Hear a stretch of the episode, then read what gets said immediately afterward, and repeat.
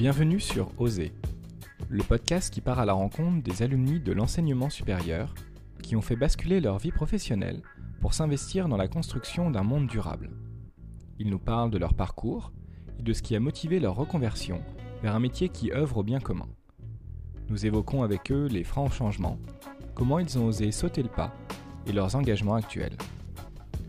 Épisode 15. Je reçois Simon qui s'est lancé en tant qu'entrepreneur dans l'économie sociale et solidaire.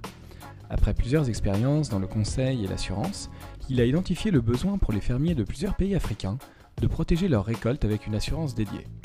Il nous raconte son parcours de Londres à Tel Aviv, en passant par la Papouasie-Nouvelle-Guinée, et pourquoi il est essentiel de lancer des entreprises sociales à la fois utiles et rentables. Bonne écoute Bonjour Simon. Bonjour. Simon, tu as 34 ans et tu es diplômé d'HEC. On s'est d'ailleurs rencontré là-bas à la Junior Entreprise hein, il y a plus de 10 ans. À la fin de tes études, tu as d'abord travaillé en tant que consultant à Londres pendant plusieurs années avant de rejoindre le monde de l'assurance. Et puis il y a trois ans, tu as lancé ton entreprise OCO pour soutenir financièrement les petits fermiers en Afrique afin qu'ils puissent protéger leurs récoltes. Est-ce que tu peux nous dire, euh, nous raconter ton parcours et nous expliquer comment tu es passé du consulting à l'économie sociale et solidaire Avec plaisir. Euh, alors ça peut avoir l'air d'un retournement complet, euh, mais je pense que c'est pas complètement illogique non plus.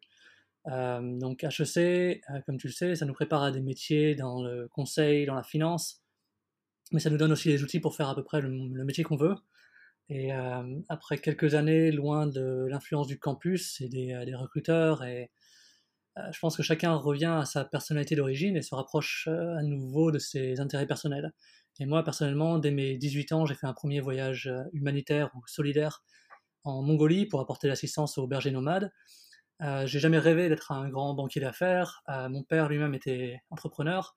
Donc, euh, même si toi, tu m'as connu sur le campus dans un état d'esprit où j'étais peut-être un peu formaté, finalement, c'est pas illogique pour moi de travailler dans le, secteur de l'économie solidaire. Donc, voilà, je vais, expliquer plus en détail mais euh, je pense que c'est pas pas non plus un, shift complet d'être euh, euh, d'être diplômé HEC et de faire de l'économie solidaire en étant passé par le conseil entre les deux. D'accord, ok, donc c'est plus un, retour, un retour aux sources et à tes passions d'origine. Oui, j'ai été assez tôt exposé, enfin grâce à mes parents au, au voyage et d'un côté au voyage, ils m'ont beaucoup emmené avec eux en voyage au, Mexique, en Thaïlande, au Kenya, etc. Euh, et aussi, on avait euh, une maison euh, pendant toute mon enfance dans les Cévennes, et mon voisin était un fils d'agriculteur. Et je pense que ça m'a aussi donné l'intérêt pour le monde agricole. Donc oui, c'est un, un, peu un retour aux sources, c'est vrai. Du coup, est-ce que tu peux peut-être nous expliquer d'abord euh, ce que tu fais aujourd'hui et puis après on remontera un petit peu dans le temps pour, euh, pour comprendre euh, comment tu, en, comment tu en es venu là et comment s'est opéré le changement? Ok. donc, qu'est-ce que je fais aujourd'hui? Je suis le directeur et le fondateur de OCO. Et qu'est-ce que c'est que OCO? C'est un service qui permet de sécuriser les revenus des petits exploitants agricoles dans les pays émergents. Notre slogan, c'est assurer les revenus de ceux qui nourrissent le monde. Et concrètement, euh, ça prend quelle forme aujourd'hui? C'est une micro-assurance, donc une assurance à tarif abordable, qui compense automatiquement les agriculteurs touchés par des intempéries. Donc ça repose sur deux piliers. L'un, c'est l'automatisation de l'analyse des sinistres. Euh, on observe la météorologie dans la localité de l'agriculteur, et si on observe par exemple un manque de pluie, ou une pluie excessive, ou des températures extrêmes, on compense, automatiquement euh, cet agriculteur, ou les agriculteurs dans cette zone. Euh, le deuxième pilier, c'est la distribution par mobile. Donc notre assurance, elle est accessible depuis n'importe quel euh, téléphone mobile, euh, sans avoir besoin d'Internet. Donc ça marche via une technologie proche de la technologie SMS. Et c'est payable par téléphone également. donc il n'est pas nécessaire d'avoir un compte en banque ou de se déplacer vers un guichet en ville. Donc c'est à la fois automatisé et c'est rendu accessible par le mobile.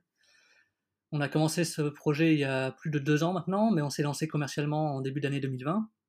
Et on a maintenant près de 2000 clients euh, sur deux pays dans lesquels on opère, le Mali et l'Ouganda. donc voilà à quoi ça. Enfin, je sais pas si c'est clair. Enfin, comment ça fonctionne Ah, c'est très très clair. Et alors, j'allais dire, ah, comment est-ce que tu t'es rendu compte de, euh, de ce besoin de, des fermiers? Enfin, Comment ça fonctionne quand, euh, y a, quand ils ne sont pas au co? Et pourquoi c'est un, un, vrai besoin qu'ils ont? Alors là, c'est vrai que passer d'un voilà, étudiant en commerce à HEC à, à faire de l'assurance en Afrique, euh, l'assurance agricole tout en plus, là c'est vrai que c'est un peu surprenant. En fait, il y a eu plusieurs étapes entre les deux. comme tu as dit, j'ai commencé ma carrière en consultant et j'ai découvert en tant que consultant dans, le, dans les télécoms, euh, le paiement mobile. Et la, façon dont ça a révolutionné les paiements en Afrique et les modes de vie en Afrique, euh, via notamment M-Pesa, qui est l'exemple le, plus connu euh, au Kenya. Et donc la façon dont ça a simplifié la vie des gens qui avant devaient se déplacer, faire des kilomètres dans un bus pour retourner au village et ramener de l'argent. maintenant, ils pouvaient par SMS envoyer de l'argent à leur famille, donc s'ils gagnaient du temps, ils gagnaient en sécurité. Euh, et ça a changé beaucoup de choses euh, en Afrique. Donc j'ai découvert ça en tant que consultant. Ensuite, j'ai rejoint, on va y revenir plus tard, je pense, euh, une startup dans ce domaine qui s'appelle Bima et qui propose un, qui s'adosse sur cette technologie de paiement mobile pour proposer des micro-assurances vie et santé, donc offrir aux personnes non bancarisées dans les pays émergents la possibilité d'avoir une assurance vie et une assurance santé en utilisant leur crédit téléphone. Euh, j'ai rejoint cette entreprise en 2014 et j'ai développé leur activité. J'ai été recruté pour lancer leur activité en Papouasie-Nouvelle-Guinée. Euh, donc j'ai vécu pendant trois ans, enfin deux ans en Papouasie-Nouvelle-Guinée. Euh, et j'ai lancé ça là-bas, ça a très bien marché. on a augmenté de façon, impressionnante la pénétration de l'assurance en Papouasie. donc voilà, j'ai découvert que ça fonctionnait, que c'était un outil qui pouvait vraiment aider les gens. Euh, mais au bout de quelques années, je me suis rendu compte qu'il n'y avait pas vraiment de perspective d'évolution pour moi en interne. Et en, parallèle, j'ai identifié une opportunité de répliquer ce modèle dans l'assurance agricole. Je rappelle que c'était seulement de l'assurance vie et santé. Euh, donc euh, voilà, c'est comme ça que j'ai identifié le besoin. J'ai vu en Papouasie notamment que les gens avaient besoin de sécuriser leur, leur, mode de vie, leurs revenus, et que notre solution fonctionnait, mais qu'il y avait encore beaucoup d'autres risques qui n'étaient pas couverts. Et donc j'ai vu là une opportunité de, de répliquer ce modèle euh, dans l'assurance agricole. Et du coup, tu as commencé directement avec Oko en Papouasie ou comment ça s'est fait? euh, Non, j'ai commencé ça ici où je vis, en, en Israël, à Tel Aviv. Euh, et donc ça, c'est aussi un aspect surprenant, c'est que j'ai pas d'origine juive, je suis moi-même athée. mais en Papouasie-Nouvelle-Guinée, j'ai rencontré mon, mon, épouse maintenant, qui est israélienne. Euh, donc on s'est rencontrés là-bas et quand on est rentré en Israël, euh, je l'ai suivi.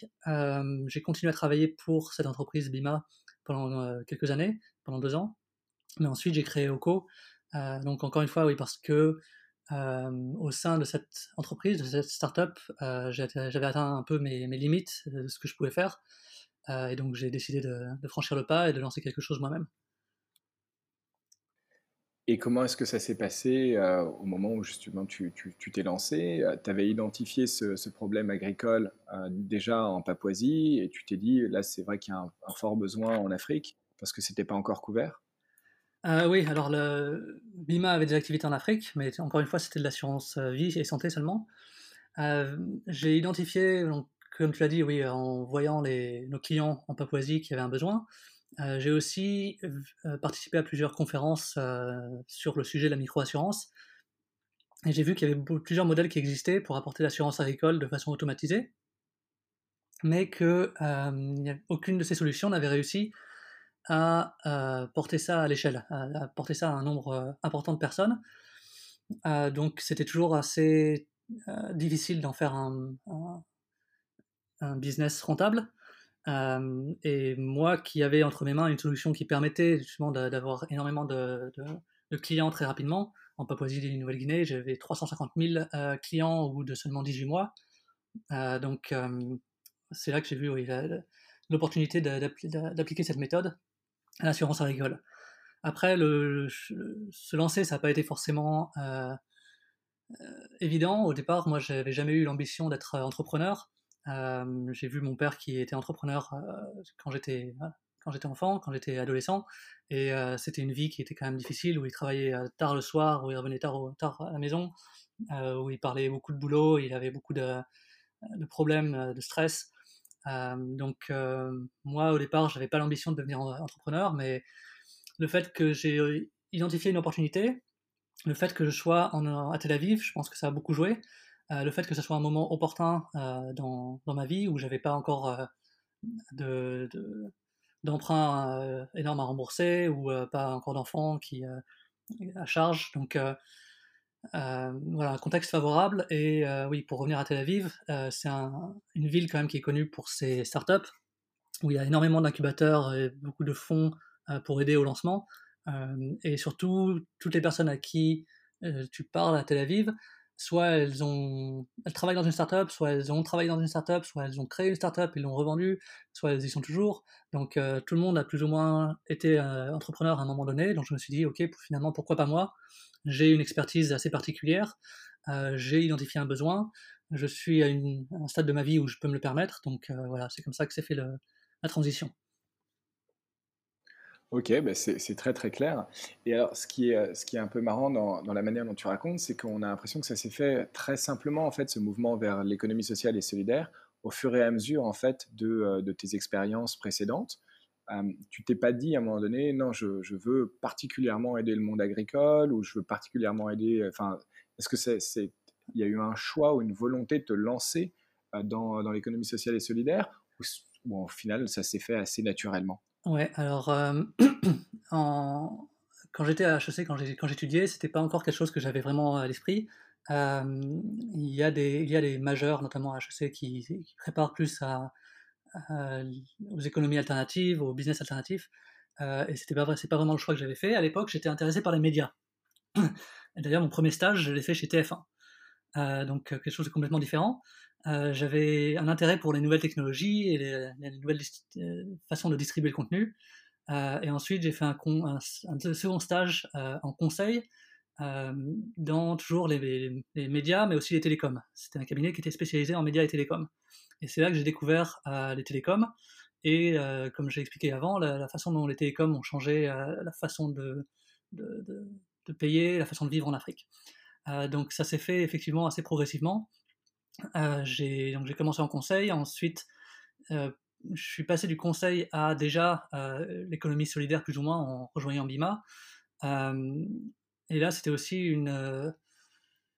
ça s'est fait assez. il y a eu quand même un moment où j'ai dû faire un choix. Je me suis demandé. Alors, je vais réexpliquer un peu depuis le début.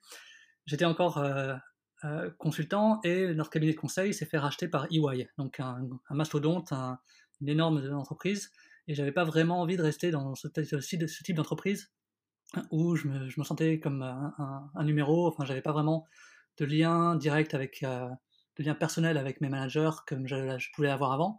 Donc j'ai décidé de quitter, euh, de quitter le conseil, de quitter EY. Et à ce moment-là, je me suis demandé, ok, est-ce que, je, suis vraiment intéressé par les médias toujours, ou est-ce que euh, je suis plus intéressé par le télécom et par, notamment par le télécom en Afrique et dans les pays émergents?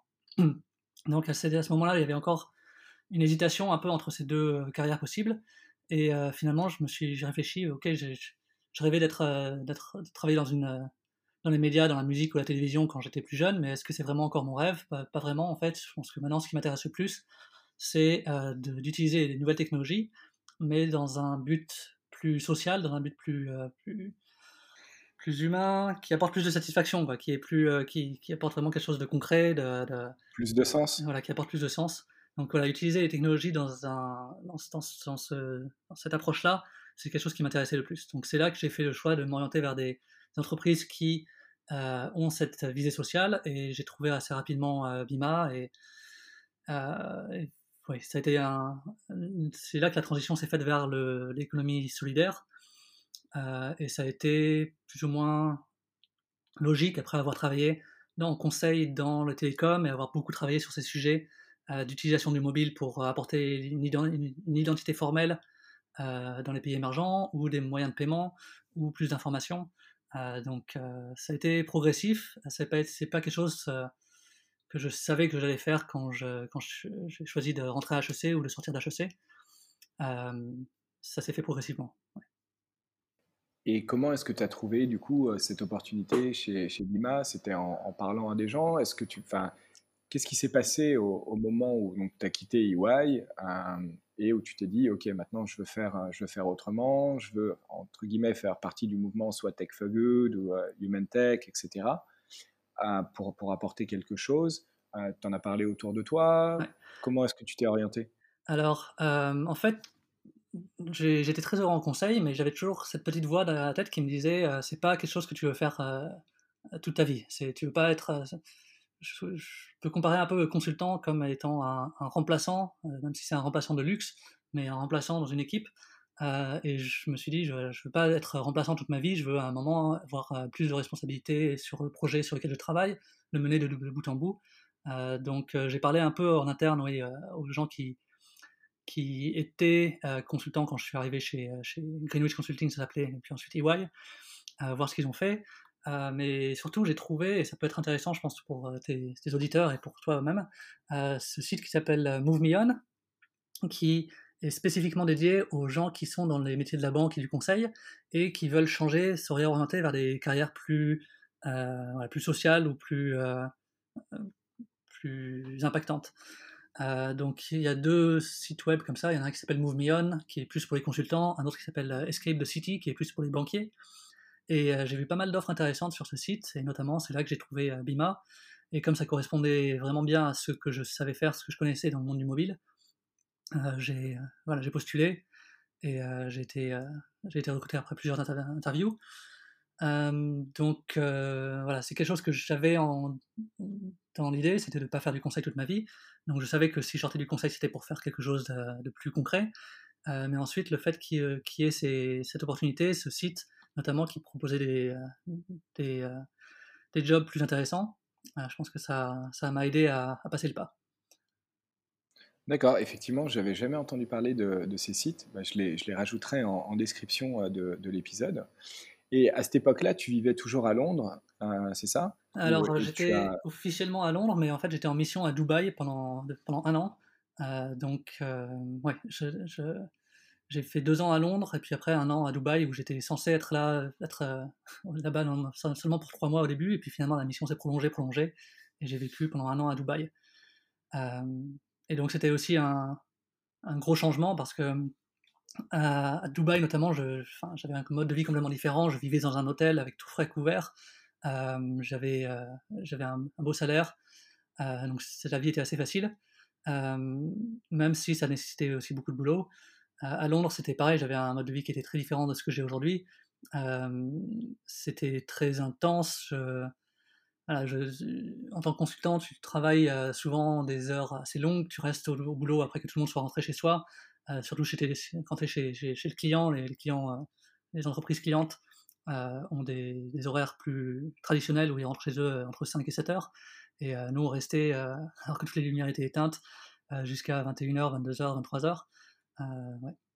Donc j'avais une vie très, très classique de, nouveaux diplômés HEC ou de nouveaux diplômés d'école de commerce en vivant dans une grande capitale financière, Londres ou, ou Dubaï. donc c'était une vie différente. Et en quoi c'est différent de, ta vie d'aujourd'hui? Comment est-ce que tu vis aujourd'hui par rapport à cette époque? Alors, euh, il y a plusieurs choses. Un, c'est euh, le, niveau de vie. Alors, en tant qu'entrepreneur aujourd'hui, j'ai un niveau de vie qui, que j'ai dû revoir à la baisse par rapport à cette époque-là. Euh, je gagne moins, je, travaille toujours beaucoup, mais je gagne, je gagne moins. donc ça, c'est déjà très différent. revoir son mode de vie à la baisse, c'est pas toujours quelque chose d'évident. Euh, ensuite, il y a quelque chose qui est très différent, c'est la façon dont je travaille. J'ai vraiment euh, le, je, choisis comment je veux travailler, si je veux travailler de chez moi, si je veux travailler le week-end, si je veux travailler le soir, si je veux prendre un jour off. Euh, donc ça, c'est aussi très différent. Mais que la plus grosse différence, c'est d'être autonome, d'être responsable. à la fois, c'est une liberté, à la fois, c'est une responsabilité. Quand je me lève le matin, je suis motivé à aller travailler parce que c'est des choses sur lesquelles je veux travailler. Mais à la fois, je suis responsable complètement de, de, ce qui va se passer. Je peux pas. Si, si les choses se passent mal, c'est vraiment ma responsabilité. Donc c'est aussi beaucoup plus de, stress euh, que juste devoir respecter une deadline et, envoyer un, dossier à, à, son boss. donc voilà, c'est trois, trois, niveaux différents de, changement de vie qui font que c'est quand même assez radical aujourd'hui. Et comment est-ce que tu l'as vécu, le, le, fait de bah, vivre avec moi? C'était dur, comment tu as fait le choix? Euh, j'ai jamais été euh, très attiré par le bling, même si j'ai voilà, un an à Dubaï, mais ça m'a aussi euh, c'était un peu une douche froide. J'ai, je voyais les, Golden Boys qui passaient leur, leur soirée en, boîte de nuit et ou qui, qui, qui, passaient le week-end sur les yachts. C'est pas vraiment la vie que je voulais avoir et c'est pas non plus ce que je faisais à Dubaï d'ailleurs. Donc ça n'a pas été trop trop difficile, mais bon, ça veut c'est surtout un, stress, notamment la première année où, j'ai lancé OCO. Je me suis pas du tout payé de salaire, j'avais, je vivais sur mes économies, et pas seulement moi, mais aussi, enfin, je suis en couple, donc euh, a aussi impacté ma, mon épouse. donc c'est surtout cette responsabilité et ce, cette, c'est un peu comme si on avait j'avais un sablier qui se découlait et je sais que j'ai que j'ai 10, 10 mois, 12 mois peut-être pour, euh, pour faire euh, en sorte de toucher un salaire. donc c'est une pression mentale surtout. Après, vivre avec moi, c'est finalement euh, pas vraiment un problème au niveau individuel. je, voilà, j'ai vraiment pas de problème à pas aller au resto très souvent ou à, à pas prendre des vacances très exotiques. En revanche, ce qui est un peu bizarre, c'est la relation, comment ça a changé ma relation avec euh, mes, amis et mes, euh, camarades de promo, par exemple, qui eux vivent euh, une vie beaucoup plus confortable avec des, sorties dans des grands restaurants, des, grands appartements avec une femme de ménage qui vient plusieurs fois par semaine ou des choses comme ça. donc quand je me compare à eux ou quand je, quand je suis dans le même environnement que quand je les, revois, euh, là, c'est un, c'est un peu plus. Euh, ouais, c'est le contraste est un peu plus saisissant. Donc voilà, au quotidien, c'est pas un problème, mais euh, c'est vrai qu'après, il faut, se rendre compte que j'ai pris un peu de l'écart, un peu, un peu, un peu de distance avec mes amis de l'époque. donc ça, c'est un changement. Et quand toi, tu expliques la manière dont tu vis ou ce que tu fais aujourd'hui, tu penses que tu es perçu comment? C'est quoi les réactions? Euh, alors je pense que ça surprend pas énormément mes, amis euh, ou ma famille parce que j'aurais donné l'habitude de faire des choses un peu incongrues. Euh, j'ai jamais fait euh, les choses complètement de façon standard, de façon prévisible. Donc je pense que ça les a pas complètement étonnés, ça les a pas choqués on va dire, mais ça reste toujours assez étonnant pour eux que, je, voilà, que je sois parti vivre en Papouasie-Nouvelle-Guinée, euh, que je sois parti faire euh, voilà, de, la micro-assurance euh, dans le Pacifique Sud alors que je vivais dans la City à Londres. donc ça a été étonnant. je pense qu'il y a aussi des gens qui, qui, qui, qui que beaucoup. Ils me demandent, ils me posent des questions. C'est une vie, une vie différente, une vie qui est assez intrigante et qui est assez excitante aussi pour, pour beaucoup je pense que certains ont trouvé que c'était un choix aussi assez courageux. et après, il y en a quelques-uns, enfin, par exemple, je pense que ma mère, elle aurait toujours préféré que, j'ai un salaire stable, que j'ai une carrière stable. elle s'inquiète toujours que, je, prenne des risques et que, je, que je reparte sur un nouveau challenge, que je reprenne tout à zéro. Donc, voilà, pour elle, je pense que ça a été un peu je dirais pas une déception, mais euh, un étonnement et euh, un peu un souci. Euh, pour beaucoup d'autres, ça a été plus ou moins logique par rapport à ce, à quoi je les ai habitués. mais c'est vrai que ça reste un choix de vie, un choix de, carrière, un choix de vie assez, assez unique. Donc je pense que je sors du lot quand, quand ils pensent, enfin quand, quand on regarde un peu tous parmi nos amis ce qu'on est devenu. Et si on se tourne un petit peu vers l'avenir, comment est-ce que tu le perçois? Comment est-ce que toi tu, tu, vois le futur, que ce soit pour toi, pour Rocco? Alors, pour Rocco, c'est assez clair. Moi, je veux en faire une entreprise qui, qui, continue à grossir, qui continue à toucher plus de clients. Et il y, a, y, a trois aspects, je vais dire. Il y en a une, c'est de, donc de faire une entreprise rentable à, forte croissance. un deuxième, un deuxième volet important, c'est que ça ait un impact positif prouvé. Et je pense que le troisième, donc sur les populations clientes, sur les, agriculteurs, et le troisième point, c'est quelque chose d'un peu plus personnel, mais j'ai une ambition d'en faire un modèle pour montrer aux, gens que on peut faire un business rentable tout en faisant un business solidaire ou qui a un impact positif. je vois souvent, je suis même toujours aujourd'hui, je suis toujours confronté à des gens, par exemple des investisseurs, quand je leur parle de ce que je fais, ils sont là, ok, c'est très joli tout ça, mais je vois vraiment pas comment ça peut être un business. Euh, donc c'est il y a encore toute une partie de la population un peu old school, un peu traditionnelle, qui, euh, associe directement le fait de travailler en Afrique avec des populations euh, à faible revenu avec de, un projet humanitaire ou des, du, social. Alors que pour moi, c'est clair que c'est l'avenir, que c'est là-dedans que les prochaines entreprises les plus intéressantes vont se développer. C'est comment apporter des services des services utiles à, une population qui est, est, énorme, qui est la, plus grande partie de la population mondiale, et, c'est un réservoir de croissance. Donc c'est à la fois résoudre un problème et créer un nouveau marché. donc voilà, le troisième objectif pour Eco à l'avenir, c'est de, j'aimerais bien en faire un exemple de ce qu'une entreprise sociale peut, peut, être, à la fois rentable et impactante. Ensuite, pour moi, mon avenir est très lié à Oco aujourd'hui. Euh, je pense être encore avec Coco pendant, plusieurs années.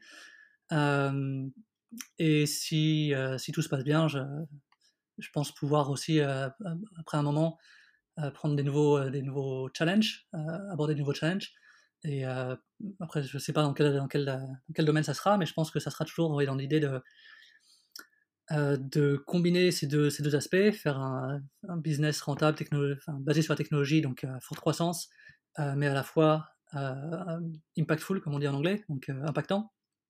Donc ça peut être peut-être comme un investisseur impact, mentor, peut-être au sein locaux même toujours, ou d'une autre entreprise, mais rester dans ce, dans ce segment. Je me permets de, de revenir sur, sur un point où tu disais c'est difficile de convaincre certains investisseurs. pourquoi C'est par rapport au business model ou c'est par rapport au fait juste de combiner à la fois entreprise mmh rentable et, euh, et social et solidaire c'est, le business model, c'est-à-dire que hum, c'est un business model qui est, qui est assez récent, même s'il y a beaucoup d'exemples euh, que je pourrais citer, euh, de, se baser sur ce qu'on appelle le bottom of pyramid ou base of pyramid, donc le, bas de la pyramide sociale et, et humaine. Y a, c'est le business model finalement de, comme, euh, on va dire, par exemple Western Union. Western Union, c'est quelque chose qui est connu partout dans le monde, qui est une grosse entreprise, euh, mais c'est basé sur des microtransactions de personnes qui, qui renvoient de l'argent au pays. Euh, par exemple, des gens qui travaillent aux États-Unis qui renvoient de l'argent au Mexique, aux Philippines, etc.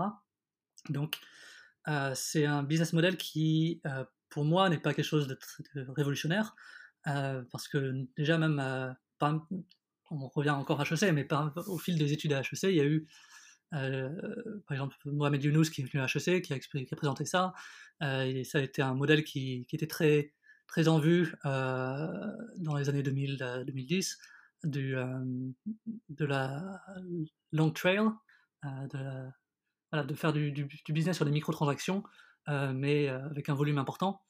Donc c'est ce business model, je pense, qui est encore assez assez étranger, assez distant de, des investisseurs classiques, euh, qui ne voient pas vraiment comment les choses ont changé en Afrique notamment, ou dans le, monde, émergent, et qui sont encore attachés à des, business models où voilà, il faut s'attaquer à des marchés qui ont un pouvoir d'achat élevé si on veut faire de l'argent. Euh, donc je pense que ça c'est un shift de mentalité qui n'est pas encore euh, effectif chez, tout le monde. Et je vois, très clairement chez les investisseurs à qui je parle, si c'est des investisseurs classiques, généralistes, basés en Europe généralement ou aux États-Unis, euh, ils n'ont pas vraiment cette, euh, mentalité, à part s'ils ils ont déjà des investissements en Afrique, ce qui est le cas pour pas mal d'investisseurs français. mais quand je parle des investisseurs en Afrique du Sud, au Nigeria, en Asie, par exemple à Singapour, là c'est des, business models qui sont bien plus connus et que les investisseurs connaissent mieux. D'accord, très clair on arrive sur, euh, sur la fin de, cette interview. Et j'ai encore une ou deux petites questions, mmh et notamment si tu as des, messages ou des conseils à faire passer, tout d'abord à toi-même, qu'est-ce que tu pourrais dire, qu'est-ce que tu aurais envie de dire au, au Simon d'HEC voilà, quand on était à la JE Et qu'est-ce que tu aurais envie de dire aux étudiants actuels ou aux jeunes actifs qui, qui se posent des questions, qui s'interrogent sur, sur le sens de, de, leur travail, qui auraient envie de se lancer, mais, mais qui hésitent Ok, alors la première chose que je dirais au Simon d'HEC, euh, c'est relis tes cours de compta et de droit. Ça semble inutile, euh, ça me semblait assez inutile à ce moment-là, euh, mais je regrette de avoir été plus attentif à ces cours parce que ça m'aurait été vraiment très utile en tant qu'entrepreneur. mais plus sérieusement, il y a deux choses, je pense, que je pourrais communiquer aux, gens qui sont dans cette, position, ou qui, qui pas forcément des, diplômés, mais des, gens qui veulent réorienter leur, carrière. je pense qu'il y en a une, c'est reste fidèle à tes valeurs. Euh, donc même, je pense que je m'en suis pas mal sorti, mais il y a quand même une pression sociale, euh, que ce soit sur le campus ou peut-être dans un environnement professionnel, euh, qui, peut être, qui peut être un peu toxique ou qui ostracise ceux qui sont différents. Notamment maintenant, j'ai beaucoup plus d'admiration pour ceux qui sont restés droits dans leurs bottes quand ils étaient sur le campus à HEC. donc voilà, rester, réfléchir à ce qui ce qui est important pour, euh, pour soi personnellement et pas forcément se juger par rapport aux autres. et euh, donc, ouais, je pense que ça, c'est un message que je me donnerais à moi euh, à l'époque. Prends un peu plus de temps aussi. donc, j'ai couru le stage en stage, de mission JE en mission JE, j'ai une entreprise. je pense qu'avoir l'opportunité de prendre un peu de temps entre deux étapes dans sa vie, c'est assez précieux. donc, il ne faut pas avoir peur de prendre quelques mois quelques, quelques semaines, quelques mois pour, euh, pour se poser, pour euh, profiter de, ne plus avoir de, pression mentale, de, voilà, d'un projet à finir ou d'un, euh, d'un job à trouver, etc. Juste prendre le temps pour, pour réfléchir, à faire le point, savoir ce qui, ce qui t'intéresse, ce que tu veux faire, établir peut-être un, un plan de, de, vie à, à tête reposée. Donc voilà, moi j'ai toujours couru hein, de, boulot en boulot. Euh, j'ai jamais pris de break que, que j'aurais peut-être dû prendre pour, euh, pour, pour, faire le point. Euh, donc voilà, prendre, prendre, prendre, un peu plus de temps, pas forcément courir, pas forcément subir à la pression sociale. D'accord. et est-ce que tu aurais des recommandations niveau lecture ou documentaire ou film, vidéo qui toi t'ont aidé et que tu aimerais partager? Alors, il y a un bouquin qui n'est pas, c'est pas la grande philosophie, euh, ça s'appelle La semaine de 4 heures de Tim Ferriss. Euh, c'est pas non plus tout à fait récent, mais il y a quelque chose que j'ai retenu de ce bouquin qui, me guide toujours aujourd'hui, c'est euh, se poser la question quel est le pire qui puisse t'arriver?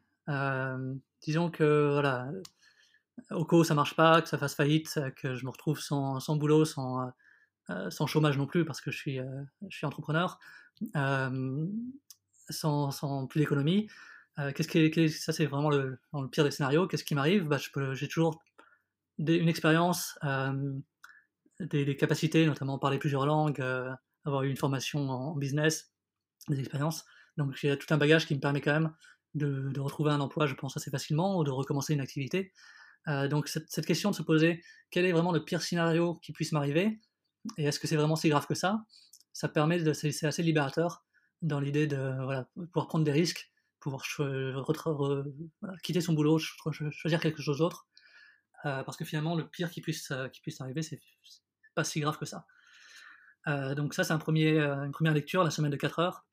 Ensuite, plus dans le domaine du business social, il y a un bouquin qui m'a pas mal plu, c'est... Alors je vais lire le titre en anglais, parce que je l'ai lu en anglais, mais je sais, c'est sans doute traduit en français aussi. The Business Solution to Poverty, Designing Products and Services for 3 Billion New Customers. C'est un, livre de Paul Pollack. En fait, moi, je l'ai même pas lu, je l'ai écouté sur Audible, euh, de Paul Pollack, et donc qui explique euh, ce, business model dont j'ai parlé, de la base de la pyramide, euh, comment faire un produit qui est attractif pour ses clients, et, qui est à la fois un, vrai business qui est rentable, comment se, différencier de, ce qui existe aujourd'hui, qui est souvent euh, porté par des NGO, etc. faire un produit qui est, attractif, même si ça reste un produit pas cher et de base. Donc voilà, c'est un, c'est un bouquin assez intéressant qui donne pas mal d'exemples dans différents domaines et que je recommande à ceux qui s'y intéressent. Et puis encore peut-être un mot pour euh, ceux qui écoutent euh, ce podcast, c'est que si vous écoutez un podcast comme celui-là, c'est que vous êtes déjà sur la bonne voie parce que vous, vous prenez le temps, vous, avez, vous prenez le temps de réfléchir et d'observer d'autres parcours. Euh, donc je pense que voilà, c'est déjà un premier pas dans la bonne direction. Génial. Bah, merci beaucoup Simon. Est-ce qu'il y a autre chose que tu voudrais aborder? Euh, si, tu me laisses quelques minutes, je pense que c'est important de, remercier quelques personnes, parce que, et je pense que c'est aussi intéressant pour les auditeurs, c'est important d'avoir un, environnement qui, est encourageant. Et euh, moi, je pense que j'ai eu la chance de pouvoir franchir ces pas et pouvoir euh, plonger dans, l'entrepreneuriat, dans l'entrepreneuriat social, parce que j'avais des personnes autour de moi qui, m'encourageaient. Donc, en premier lieu, ma femme, mon épouse, Shira, qui, quand, j'ai fait le choix de l'entrepreneuriat, m'a dit pas de problème, je sais qu'on va avoir un rythme de vie différent et que tu pourras pas m'emmener en, voyage aux quatre coins du monde, mais je veux que tu fasses quelque chose qui te plaît et je t'encourage à le faire. Donc c'est vraiment crucial, je pense, d'avoir quelqu'un à ses côtés qui, qui, est là pour t'encourager. ma famille aussi, donc mon frère par exemple, qui, qui est entrepreneur lui-même et qui m'a donné beaucoup de conseils, qui m'a aidé sur euh, sur le, volet technologique de, ma boîte au début. Euh, mes parents qui m'encouragent et qui m'ont jamais euh, qui m'ont ouvert les yeux sur, sur différents problèmes et qui m'ont jamais forcé dans une direction ou une autre, même s'ils auraient au départ préféré que je sois, je sois avocat comme eux, comme leur formation de départ. donc voilà, c'est, je pense qu'avoir des, gens autour de soi qui, qui, qui, qui t'encouragent, qui, qui valident tes choix, c'est quelque chose qui, euh, qui a une énorme valeur. Donc voilà, je pense que c'est important de, les remercier, et, mais aussi de, montrer, enfin de, répéter euh, à nos auditeurs qui veulent, qui veulent euh, peut-être se, lancer que c'est important d'avoir l'aval de ceux qui sont autour de soi ou d'avoir, si, si ce n'est pas avoir l'aval, au moins avoir la liberté de penser, de se libérer des obligations et des euh, pressions sociales euh, pour vraiment faire ce qu'ils ont envie de faire. Bah ouais, je, bah, trouve ça génial que, tu remercies ces personnes et, je suis d'accord avec toi, c'est important d'être bien entouré euh, pour, pouvoir soit se lancer ou soit aller dans, les directions qui, nous plaisent et effectivement pour, ne pas forcément se laisser embarquer dans un chemin qui ne nous convient pas. Tout à fait. Et euh, je pense, encore, je rajoute encore un petit mot. euh, c'est pas, euh, faut pas, faut pas avoir euh, peur de, de ne pas savoir ce qu'on veut faire au départ. donc mon parcours, par exemple, j'ai commencé par le conseil. Je pense que c'était une très bonne école. Je regrette pas du tout d'avoir fait du conseil. ça, m'a laissé le temps de savoir vraiment ce qui m'intéressait le plus, de, de, choisir ce que je voulais faire. Donc pour les gens qui savent pas encore vraiment dans quoi s'orienter, qui ont pris un qui, fera un boulot peut-être par défaut ou par, euh, par conformisme. Il euh, n'y a pas non plus de pression à vouloir à devoir faire quelque chose de, différent ou de particulier. Je pense que ça vient euh, à travers le temps et il ne faut pas non plus tirer un portrait négatif des, métiers dans le conseil ou dans la banque, parce que je pense que c'est des métiers qui apprennent beaucoup. Il faut juste se rendre compte que c'est qu'il y a toujours la possibilité de faire autre chose avec ces outils qu'on acquiert dans, ces, dans carrières. Eh ben, génial. Merci, euh, beaucoup, euh, Simon, pour, euh, pour ces conseils, ces, recommandations et, et, cette discussion. Bah, je te souhaite vraiment tout le meilleur avec Coco et, dans, ta vie personnelle. Et puis, je te dis à très bientôt. Merci beaucoup et bravo pour, ce, pour ces podcasts aussi. Je pense que c'est une très bonne initiative. pour tous ceux qui veulent nous suivre, on a, une page LinkedIn de Oco, on a une page Facebook de Oco. Donc n'hésitez pas à, nous suivre et même à, me contacter directement si vous avez des questions. Voilà, je suis, euh, je suis très heureux de partager mon expérience, donc euh, n'hésitez pas. Génial, ben, je mettrai aussi tout ça dans la description de l'épisode. Super. Merci beaucoup. Simon. Merci, à bientôt.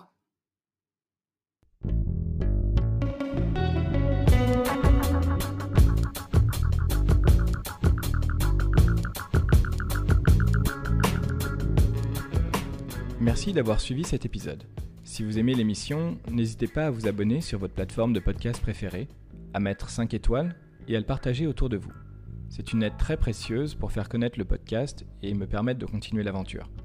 Oser a vocation à être une source d'inspiration pour ceux qui se questionnent sur leur activité et rêvent d'un autre monde.